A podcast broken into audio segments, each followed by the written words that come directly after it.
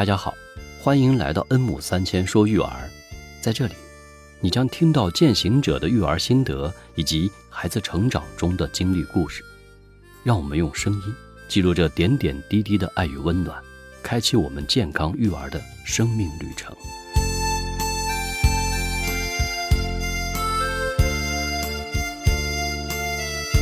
Hello，大家好，我是恩熙玲。搭建良好关系，建立有效沟通，用两代人的视角解读育儿的时尚话题。这里是恩母三千说育儿，欢迎您的收听。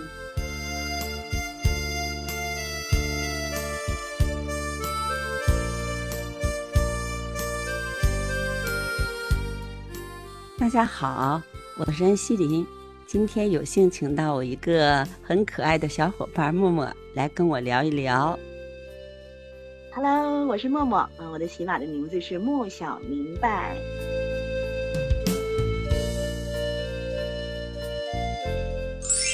我妈真的是控制她饮食，这两年，就是我妈总说你来了，她就突然间没人管了，说吃两碗就吃两碗。你不来的时候，我们都是勒着她，就吃一碗不给吃了。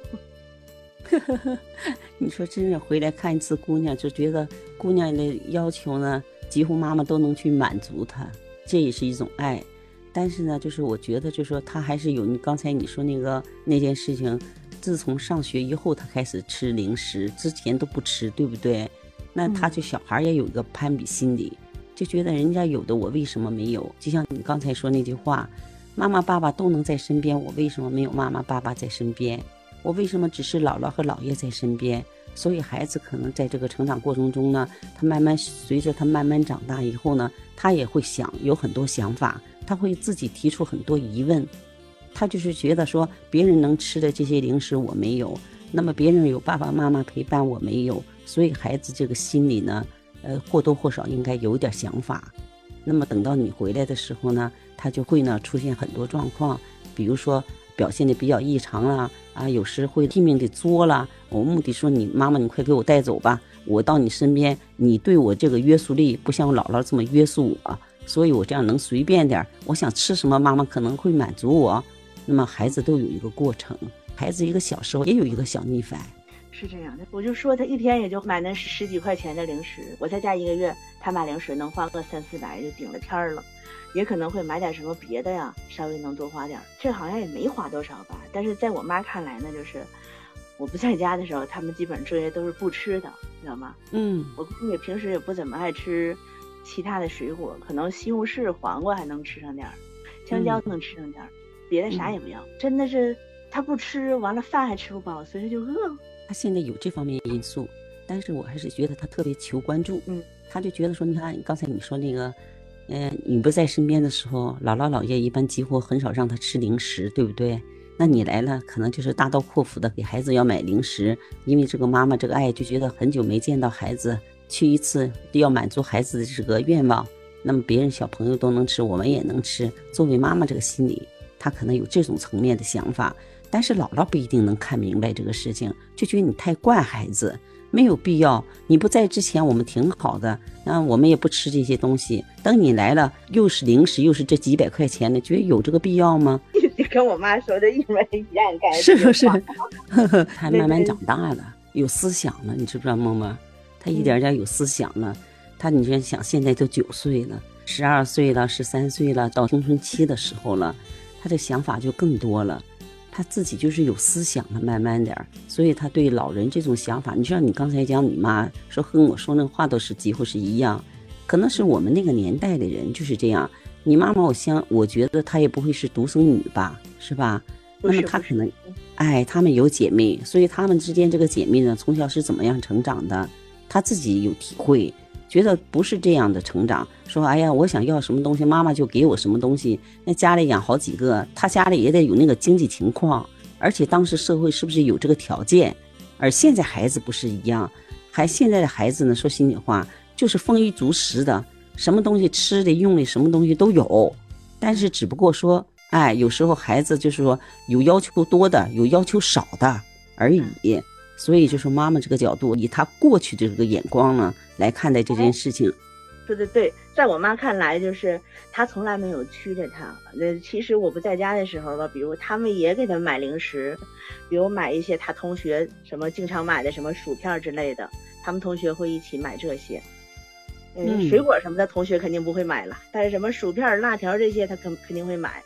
所以我妈他们也给他买，但是不会像我回家这样，吃完就买。对，可能是过一阵子，哎，过几天儿。一个礼拜什么的买那么一回，而我们是我到家是没了就上超市，没了就上超市。你妈妈是觉得你在放纵你女儿，所以我们说嘛，两代人去抚养，就是说这一代的孩子呢，一定想法是不一样。他们俩吵起来带着我，那边说我我不是亲妈，我不喜欢他；这边说我怎么怎么任性，想干啥干啥。哎，有时候翻老底儿啊，都能翻到我小时候。上那个天空中把云彩摘下来，有一种呢，就是按照老传统，那么他从小是怎么样长大的？他觉得他长得也是很好的，是吧？所以觉得没有必要啊过度的去满足孩子不需要的东西。那么作为我们来讲，我们这个年龄可能和妈妈不在同一时代，你们都是可能是姊妹自己呢一个孩子，那么妈妈想法她指定是不一样的。她的想法就是说，我没给你吃那么多东西，你是不是长得也挺好？你看看你姑娘现在，哎，你看看你现在你姑娘啊，要求的这么高。哎，完了还气我，还惹我生气。一个老小孩儿，一个小小孩儿，所以他们俩可能就是平时在这个呃吵闹中啊，实际是一种爱。就是有时候呢，我觉得说是小孩在成长过程中呢是这样的，有时这种顽皮呢更促进他这个大脑发育。如果说你说真正一个孩子在那什么东西都不动，你说的这个孩子这个大脑能发育的很好吗？他都没有想象力，都没有想法的这个孩子。我觉得他这个思维程度就不会很活跃。凡是那孩子作的，你看哈，作都能作到什么样？那个孩子哈，他是因为有想法，所以他才能做出那些事情。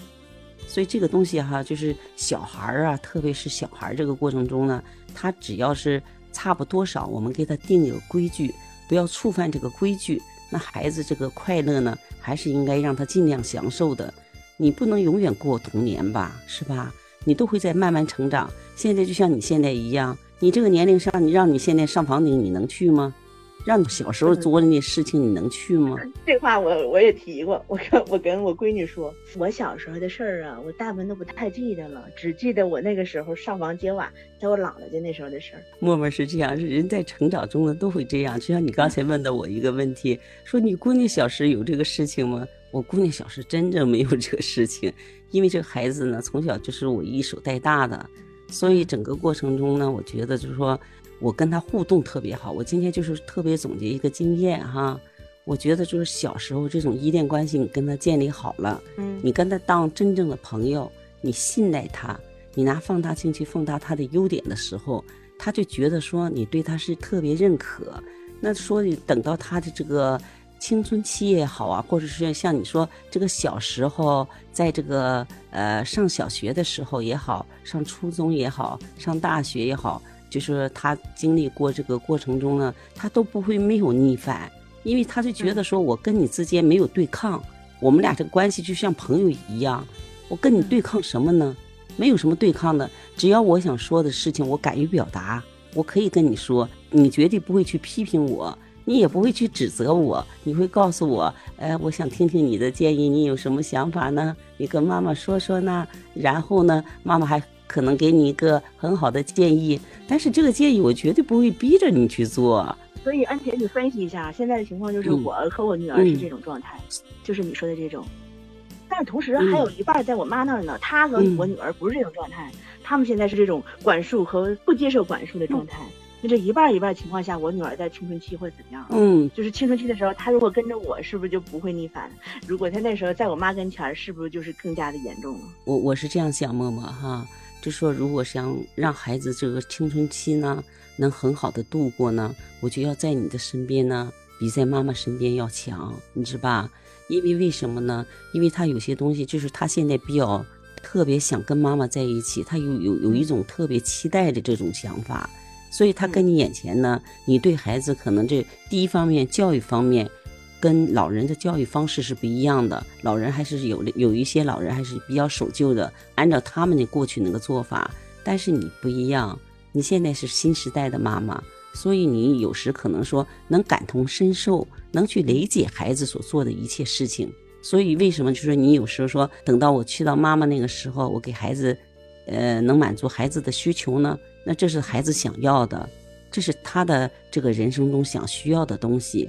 那你要跟孩子在一起以后呢，你跟他作为朋友，无话不说，什么话都可以去聊，那么这个孩子就不会产生逆反，因为他觉得朋友之间咱不好意思去做那种对不起朋友的事情吧，所以他跟妈妈交流的时候，他就能把他的情感呢能够释放出来，他的快乐和不快乐都会跟你去分享。当他不快乐的时候，你就像在他的心灵上呢，给他的一个慰藉，能告孩子妈妈陪着你成长，你有问题呢，我们俩商量着解决。我觉得这样是孩子就是不容易产生逆反。现在很多就是说，为什么孩子容易产生逆反呢？都是沟通不到位，跟孩子之间就觉得说我是家长，你就要听我的，你是我养大的，那你就应该听我的。而不是说作为说家长那个角度说，我俩是作为朋友，我们俩如果说那个如果能平起平坐，在同框这个前提下呢，啊，我能去尊重你，那么这样式孩子就不会发生这个状况。逆反的原因都是因为说家长不去尊重孩子，我就是老大，我说什么东西你就得听，哎，你吃我的，你喝我的，你就应该听我的，所以往往会产生这个问题。等到孩子，你没觉得吗？你现在孩子还小。就很多很多家庭都是这样的，就是孩子在小的时候可能觉得说，哎，说什么都挺听话，怎么到了青春期的时候呢？我说什么呢，他不听呢？因为之前他特别小的时候，你命令个什么东西，他得赶快的，因为他怕你对他怎么着。等他跟你长得一般大的时候，他不在乎你了，所以他在看你对他的那种态度的时候，他会斜着眼睛看你，那时候你就是很难管了。说白了，他不愿意跟你沟通了，就已经对我妈就这样了，不愿意跟我妈沟通了。嗯，就你说的斜着眼睛，这时候就会有。啊，他就有点就是到了所说的那种挺叛逆那个期间了，你知道吧？因为他俩平时可能沟通就不太畅通。嗯，平时沟通不太畅通，姥姥的想法就是我给你吃给你喝，我绝对不会惯你这些毛病。你想怎么着？你超过我之外的这个圈之外的事情，我就不让你去做。但是妈妈不会，妈妈去跟他去商量，那么去知道说，我感觉你瞬间变成我妈的角色了，好恐怖啊！有那么一瞬间，我觉得这是我妈在说话呢。嗯，我给你给你喝啊，我绝对不允许你超出我的我的允许范围之内，我就把话说在这儿。所以就是，如果说我们条件可以的话，把孩子呢能接到自己身边。默默，我跟你讲，这是我的亲身经历。我跟你讲哈，孩子说长这么大了，我的孩子现在已经结婚了。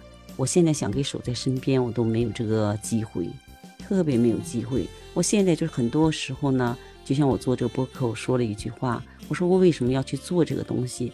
我就觉得我做这个东西，我可以把我的声音留给我孩子。那么这个孩子成长过程中这些爱。那么我就是说，如果写在那，孩子未必能看。那么听声音，孩子说每天在听什么东西，想念妈妈的时候，他可以去听这些东西，做一个人生的记载。我觉得这个东西是很好的，所以我还是这个想法，能把孩子留在身边，尽量留在身边。因为这种爱，说心里话，当你错失的时候，你不会永远再来。因为就像我们现在一样，就是我还是回到前面说那个话。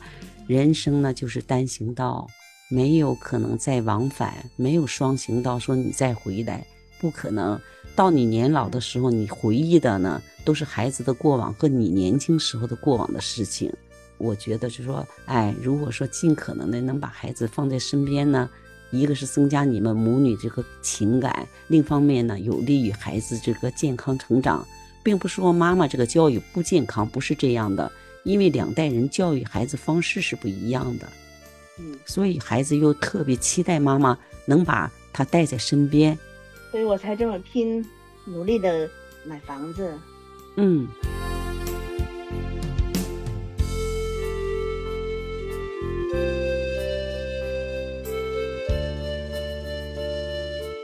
本集未来，下集更精彩，亲爱的听众朋友们。如果喜欢我的节目，欢迎关注订阅吧，您会在第一时间内收听到我的节目。可以把您的故事在留言区分享给我哟。感谢您的收听和陪伴，我会在每周三早八点更新一集我的节目。来吧，相约恩母三千说育儿。